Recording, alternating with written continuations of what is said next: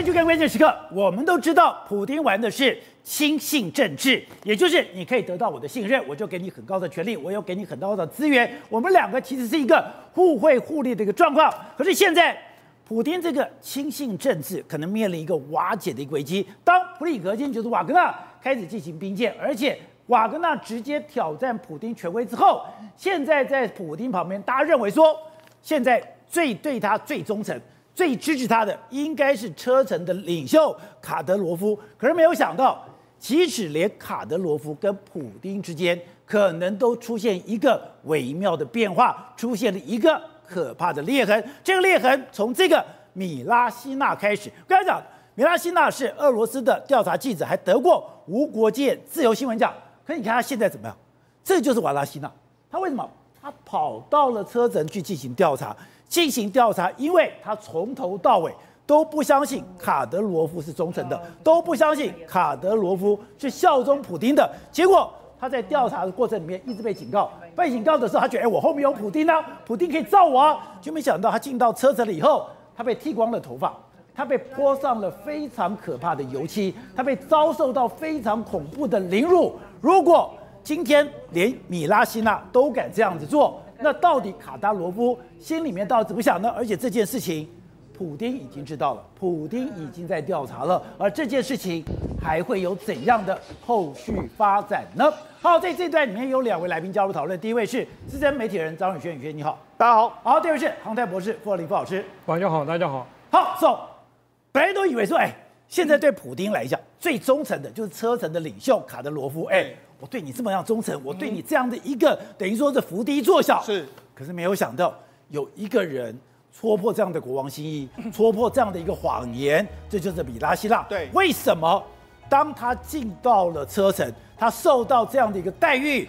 让整个俄罗斯，让普丁提高警觉嘞。没错，目前普丁下令要调查一个记者呢，在这个车臣遭遇到袭击，还有被人家殴打，还有泼漆的这个状况，就是这一位，这位是俄罗斯的这个调查记者，他获得所谓无国界自新闻自由奖的米拉西娜。你想说，俄罗斯什么时候那么重视所谓新闻自由？他为什么去调查这件事情？因为他在车臣被攻击。那为什么他在车臣被攻击？因为他是报道了非常多卡德罗夫的消息，哦，就是车臣的这个领袖嘛。那那为什么他真的盯着卡德罗夫？一直在做，结果他报道了里面说什么？他说：“哎、好像呢，报告普丁总统，他演很大，他嘴表面上呢跟你说他很忠诚你，但是他好像是演戏的。所以呢，因为他调查这个，哎、卡德罗夫当然说，哎、你这样戳破我当然不行啊。所以传言说，也可能疑似是卡德罗夫去攻击，因为这种所谓攻击的手段还有攻击的手法，跟卡德罗夫在镇压当地车臣的新闻界是非常类似的。”哎，刚刚讲到你在车臣，对，车臣其实并不大，是车臣完全被卡德罗夫所控制。是，如果你没有你的支持，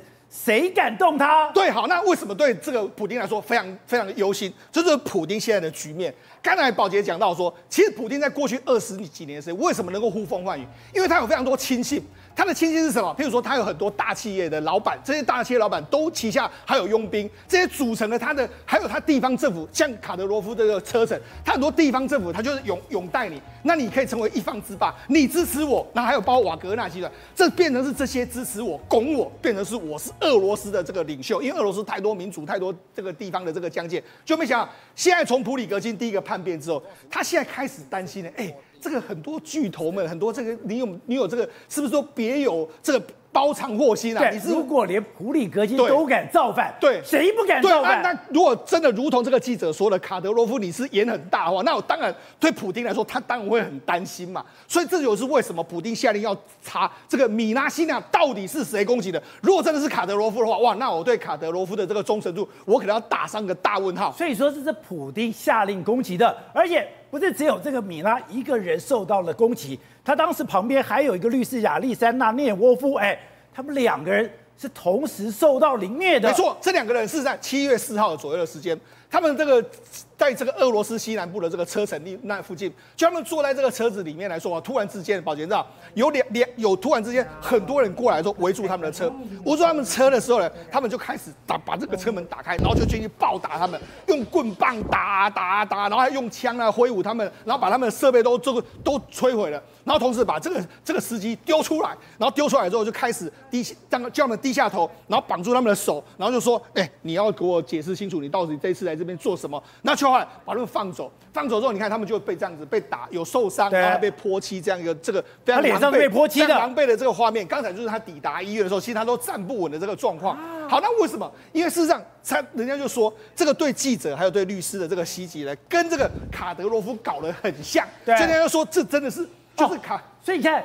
他他逃到了医院的时候，连站都站不住了。好，那他跟那个律师都是遭受到这个被袭击的这个状况。好，那结果呢？你知道，普丁马上就说：“哎，我们要开始调查这个事件。”而且是塔斯社的报道，结果就不会错了。没有，卡德罗夫也说：“哎，我们也要调查这个件事情。”这到底是谁搞的？他说：“我们会解决这个问题的。我已经指示主管部门尽一切努力查明袭击者的身份。那事件发生之后，当局立刻开始这个行动。就哎，卡德罗夫自己这样讲。那结果，克里姆林宫的新闻秘书就说，这是一次非常严重的袭击，需要采取非常有力的这个措施。普丁已经听取了有关此事的通报。哎，你想说，哎，记者被袭击，普丁怎么会听这个事情呢？普丁应该管这个记者干什么？因为不是普丁不打记者就不错了。那为什么他要关心这个记者？因为这个记者是报道卡德罗夫的事情被打嘛，所以如果是卡德罗夫打他，那不是此地无银三百两。他搞不好他讲的事情真的是真的。不是某个程度有一个记者盯着卡德罗夫，就代表哎，你是我的锦衣卫，你是我的东厂，你在帮我探测卡德罗夫的忠诚。是，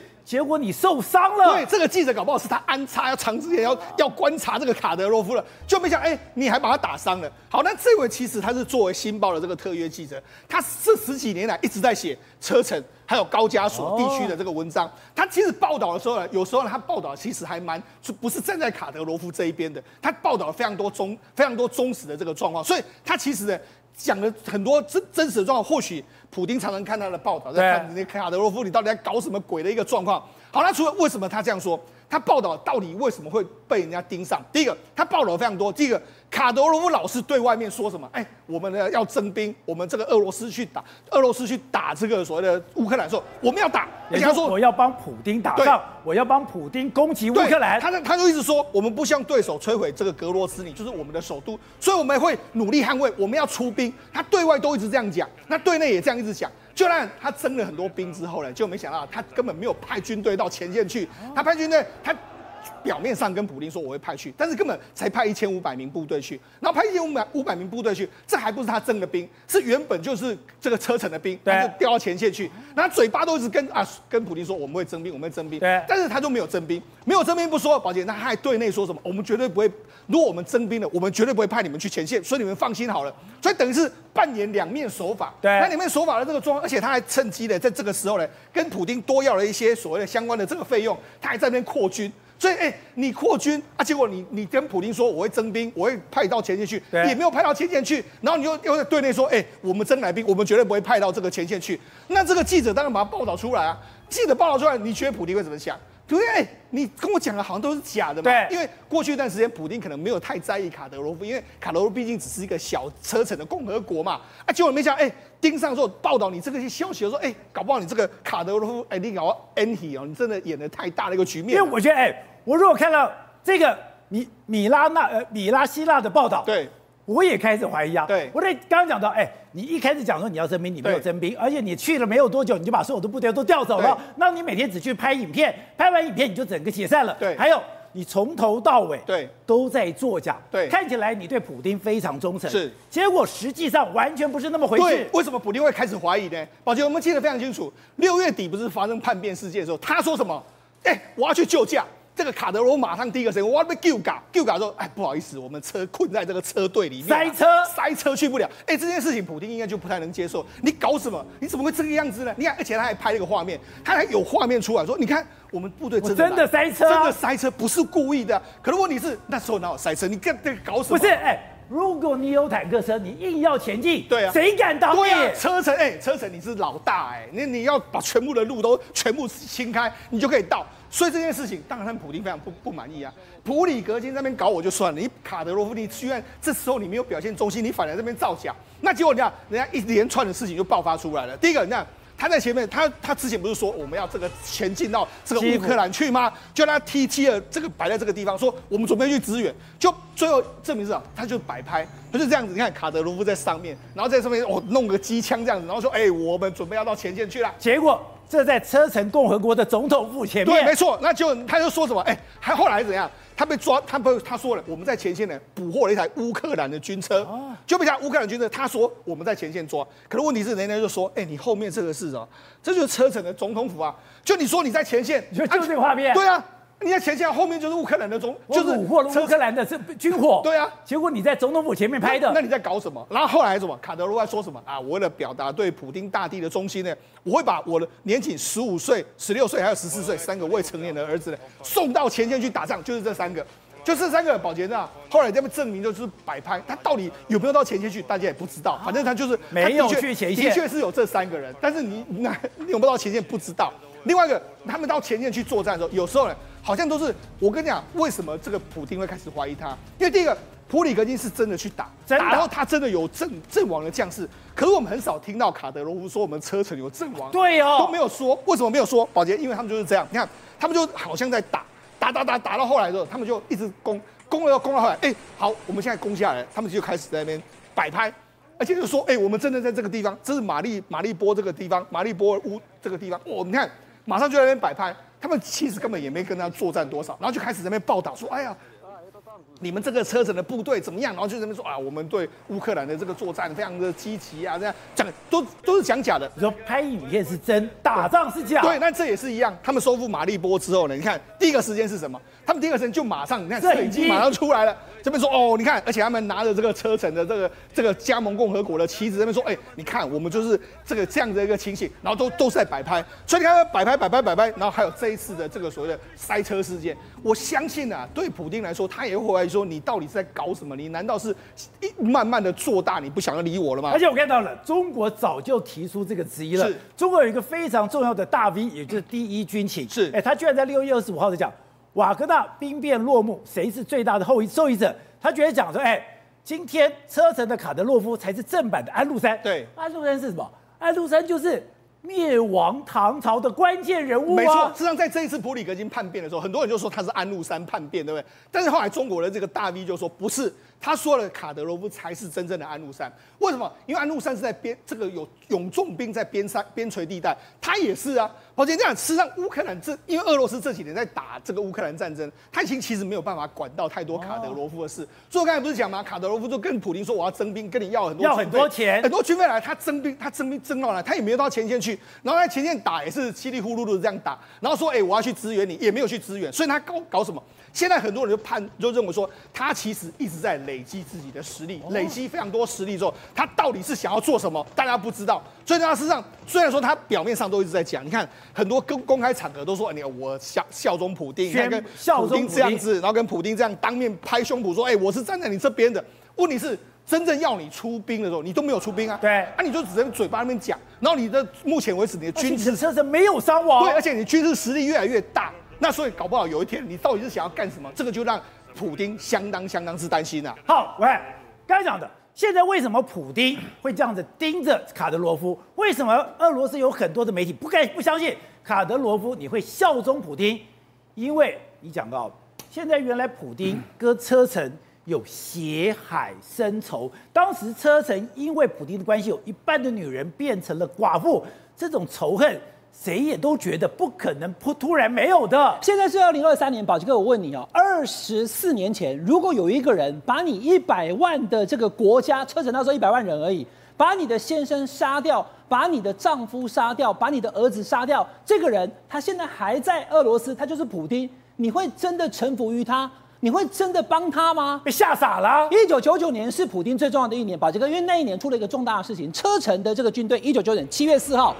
他直接进攻了俄罗斯，那当时当然有西方世界的力量，但是这件事情呢，彻底让当时的总统叶尔钦他非常紧张，所以他立刻做了个事情。七月四号被进攻之后呢，他在八月九号的时候，把当时 FSB，也就是国家安全局，好，还有这个联邦的这个调查安全安全的那个局长普丁，四十七岁而已，把他调为副总理。八月九号，隔了七天，八月十六号，他立刻变成总理。那么普丁变成总理之后，他手握大权，总统是叶尔钦。总理是普丁，普丁决定对车臣要痛下杀手，杀手。宝杰哥才刚刚一个月的时间而已。九月二十四号，叶尔钦他说什么？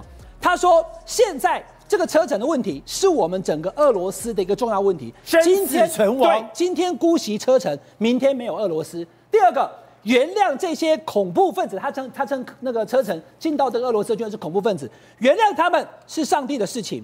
我们的责任是送他们去见上帝，通通杀掉。等一下，普丁那个最有名的名言就是原谅他们。是上帝的事，是我的工作，是见他去送上帝。他不但是要见他们送上帝，他连方法都告诉你。如果你看到车臣的恐怖分子这些军队的话，在哪里看到就在哪里干掉，在机场看到就在机场杀掉，在厕所看到把他溺死在马桶里面。讲完话之后，哎，宝杰哥，怎么讨论说这金普聪跟邱义仁谁比较狠？普丁最狠啊！他讲完话之后，因为他是总理，他立刻发动十六万大军。现在哎，我看到这条。在机场，就机场隔壁厕所抓到，把他溺死在马桶里。熊家熊熊家波天龙，普丁当时是这样。可是我跟大家讲哦，俄罗斯因为当时车臣军队来了以后，俄罗斯的民众是觉得普丁这个总理是赞的啊，因为他可以对付车臣，而且呢，他 no mercy。对，他狠话讲完之后，no mercy。对，no mercy，狠话讲完，很多人会讲啊，他真的做尽这些狠事。他做了什么事？我告诉你，他讲完话之后，九月三十号，十六万大军整个出动。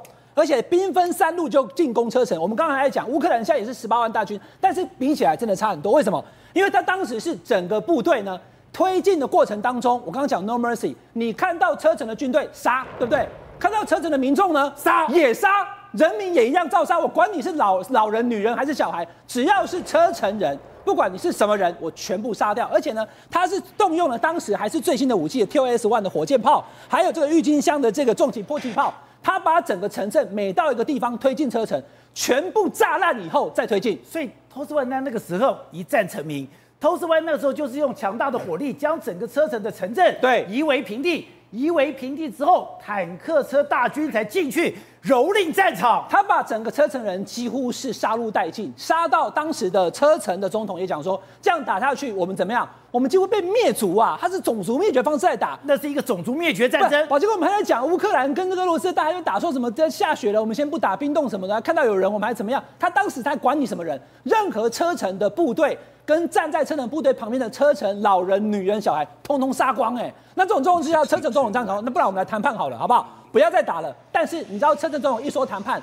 当时的大总理就是普丁，他们讲说谈判没什么好谈的。只有投降，而且唯一投降，什么不用谈。那车臣总统讲说这样不行啊，所以他又缩回去，所以谈判不成，继续杀，一路这样杀下去，打到整个车臣已经被打到几乎已经死伤殆尽，好多的军人几乎全部都死光。所以我才刚刚讲，车臣在一九九九年，他的先生、儿子还有他的家人，所有的男丁几乎上场统统被杀光。所以车臣寡妇就这么来的。对，所以车臣寡妇就是因为死了这么多人之后呢，当时呢，哎。叶那个普丁他不是只有在军事上可能把？这个，因为他打到后来的时候，哈，到了一九九九年十二月三十，普叶尔钦他直接说：“我总统不当了。”他总统让这个总理代理总统，而且我告诉你，叶尔钦都下去了。我跟你讲，叶尔钦先先，他刚刚是总理对不对？不到半年他变总统了，宝杰哥。而且呢，当时的总统到第二年两千零六两千年的六月才要选总统，他还提前到三月选，所以他也当选总统。所以呢，政权党政军一把抓的情况之下，我刚刚讲车臣就被杀戮殆尽。那怎么办呢？我的先生被杀，我的儿子被杀，我的父亲被杀，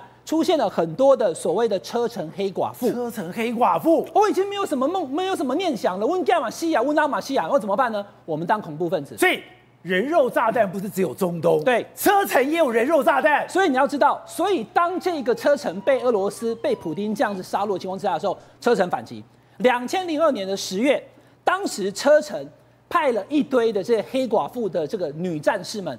他们身绑炸弹，跑去了一个剧院当中，在莫斯科哦，挟持了里面有八百多个人呐、啊。这一一路下来两个多月的时间，我刚刚讲普丁肯对不对？他完全不妥协，他一直拖到两个月以后，十二月二十六号，在圣诞节一过以后，立刻下令放麻醉瓦斯，把里面虫弄晕以后杀。把所有的这些黑寡妇通通杀死，而且呢，人质还死了一百多个人，他不管哦，人质也照死哦。他为了要结束这个事情，那往后所有车臣接下来好几年，到后来到两千零三年，车臣的宪法讲说，我们也是俄罗斯一部分，才把它平息下来。那把这个你听完我这个过程，从一九九九年到二零零二年，连黑寡妇都可以牺牲自己，因为我的家人也死了，没有悬念的状况之下，说车臣人怎么可能对俄罗斯人觉得我们是称兄道弟，我们是好朋友们？才二十几年，那个内心的恨。是永远存在的，所以刚刚讲的，他完全是用血、用残忍的手段、用杀戮去控制车臣，结果这个车臣现在的总统对他完全归顺，所以其实现在车臣的总统对他完全归顺这件事情，才会有俄罗斯的女记者觉得怪嘛？真的吗？车臣会我们跟我们俄罗斯是好兄弟吗？他表示怀疑。所以你要知道哦，当整个局势好的时候，普京因为他很狠，过去也证明他真的就是来的西北台，他非常的狠，所以呢可能臣服于普京。可是当国际势力包含普京自己的亲信，他旁边的厨师，每一个人都开始反叛的时候，车臣人可能这时候也要开始不听普京的话了。好，董事长。这种政治权力一定要帮我来点点点点读出来，到底怎么回事？这个俄罗斯的内部太有戏了。这个就是跟黑社会一样嘛，就是专制国家嘛。那这专制国家内部现在分裂了，原来有就一个老板，普京说了算。你要敢反，老子就把你干掉，啊、对不对？你前前面那个反对派现在抓西伯利亚去关了，对不对？关了一个人，马上一个月就变成另外一个人了，对不对？体重也变了，对，样子也变了，统统都变了。那个有效的很，他一给你搞，他们下手啊，那个因为斯拉夫人啊，他们出生在那种那种天寒地冻的地方，所以他们那个搞整人的本事啊，比谁比谁都厉害。而且他们现在第二个问题就是说。这个我小时候读梅季明的《北大荒》，里面就有一个非常重要的话：俄罗斯人没有眼泪。对他这个他们的历史，现在这个问题是，他有第二个问题，就是他从这个苏联解体之后，他的意识形态散掉了。他的意识形态就是共产主义。共产主义其实在中间已经有经历过非常多的失败嘛。那失败以后，他已经等于放弃了。放弃之后就变成开放。开放之后就变成靠什么东西？靠民族主义来结来巩固他这个这个整个整个整个族群啊，就是大斯拉夫的概念。大斯拉夫概念里面，可是根本面他们有什么东西？他们只有两个东西，一个就是军火，军火的销售买卖，还有一个就是什么原物料，就是 natural resources，就是它的天然的东西。所以它它的科技并没有什么进步啊。它除了军事科技以外，民生这个消费品的生产。各方面是仍然相当落后，到现在为止，他做不出一个他自己品牌的车辆嘛？对，对不对？他那做那么多米格机，做那飞机，他的消费品一件都做不出来，他连一个好的 iPhone 都做不出来，好的手机 mobile phone 都做不出来。就这个国家本身啊，就是这个二十年来他们在干什么呢？他们在通通在掏空这个国家的资产。那普京在干什么呢？普丁就是掏空资产的老大，对，他就把这东西大家分赃，卖国家资源，分赃，大家分，大概不听说全世界的第一大巨富啊是普丁嘛？哦，对，千亿美金，这个钱怎么这么贵？搞了搞千亿美金什么意思？我都不知道。我我说这个钱搞那么多，他快乐在哪里？他误判了，他以为他自己的实力很够，对，结果一碰下去之后，是完全不是那么回事。所以，他真正问题，所以他普丁现在的问题是后面这个国家怎么收拾善后，因为这个很非常危险的一个国家。现在的俄罗斯以后嘛被弯转啊，普丁必败嘛，普丁是必败嘛，必败之后的这些军阀、这些的财阀、这些的寡头，他们怎么样来安顿这些剩下的？他是个很恐怖的国家，对，不要忘记他有核子武器啊。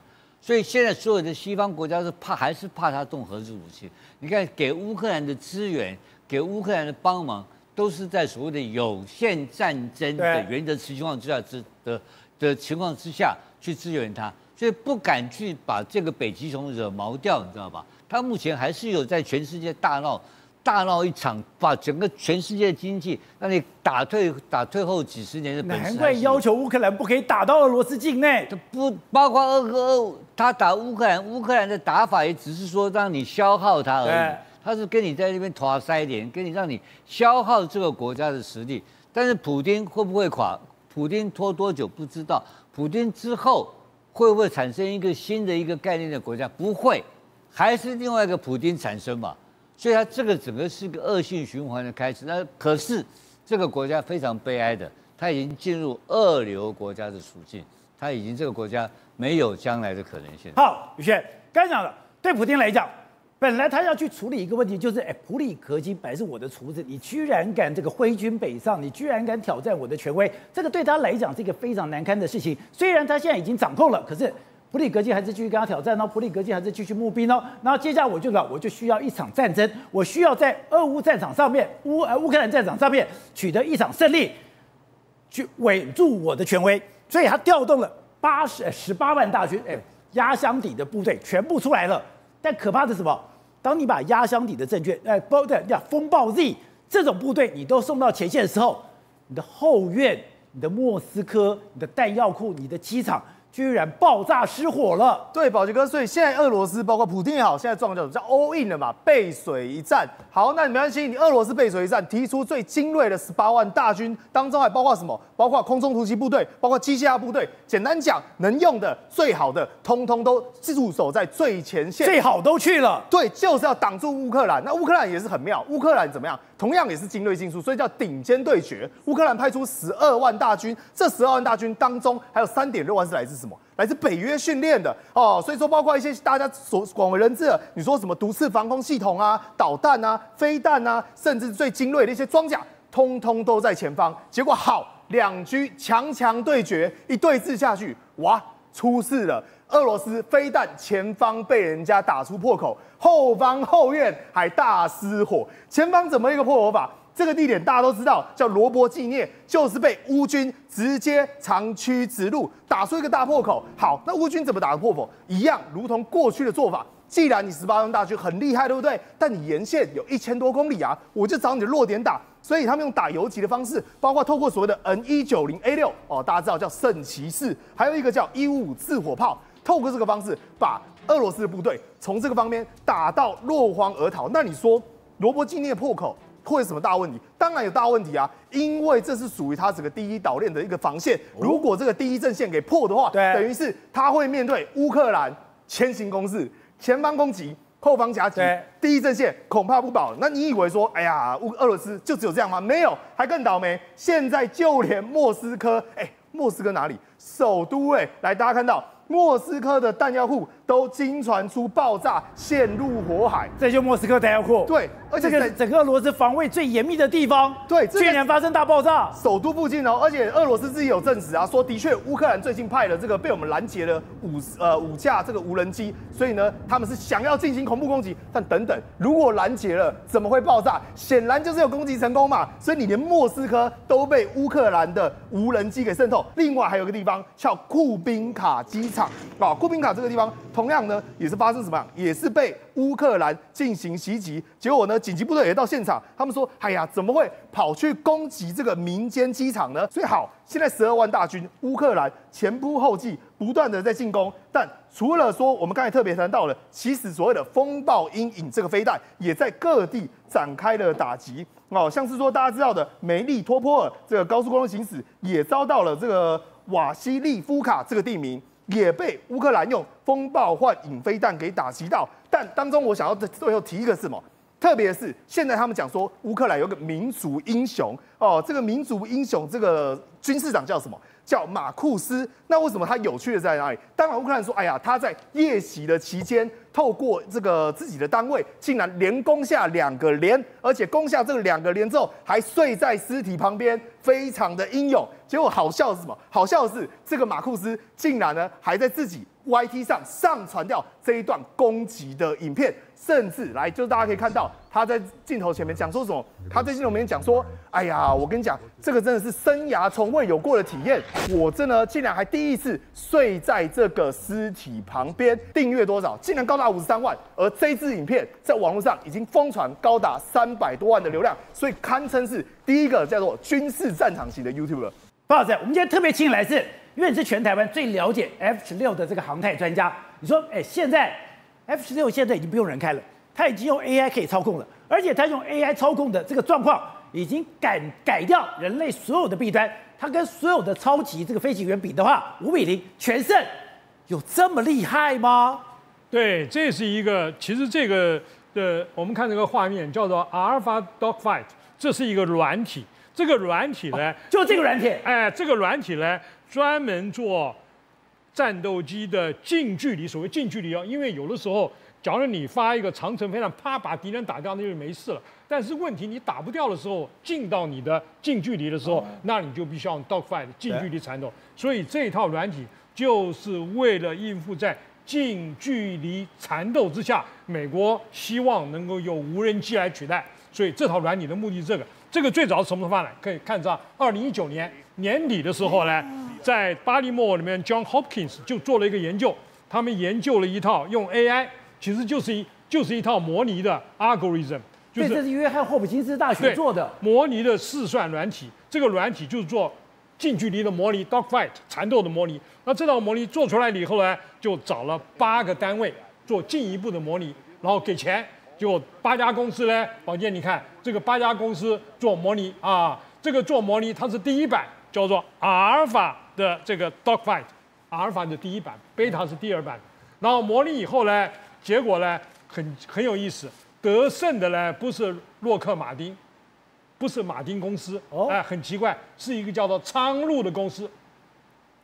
苍鹭的公司，在这个里面，大家可以看到这这个照片里面可以看到很清楚哈。这个里面它缠斗的有几种方式，第一个是双环，第一个左上方是双环式的缠斗，哎，就是一个飞机在第一个环，第二个飞机在第二环。这种缠斗的方式就是要看你 turn rate 转弯的速度越快越快越好，越快越好。然后比这个速度，然后第二个也是，啊双簧啊，第三个呢，然后就两边那个分数不一样，就两。第三个呢单簧，就是两个飞机在同一个圈里面打，那个就是看你转弯半径，转弯半径越小越占便宜。然后就是这套软体啊，利用来做分析，最后呢就这家公司赢了。所以这家公司你以后啊，美国准备在今年初做整个 DoD 跟 DARPA 合作。做测试，把这套软体的打赢的软体再改造，那就是 beta 版，对，然后放在里面，然后希望怎么样？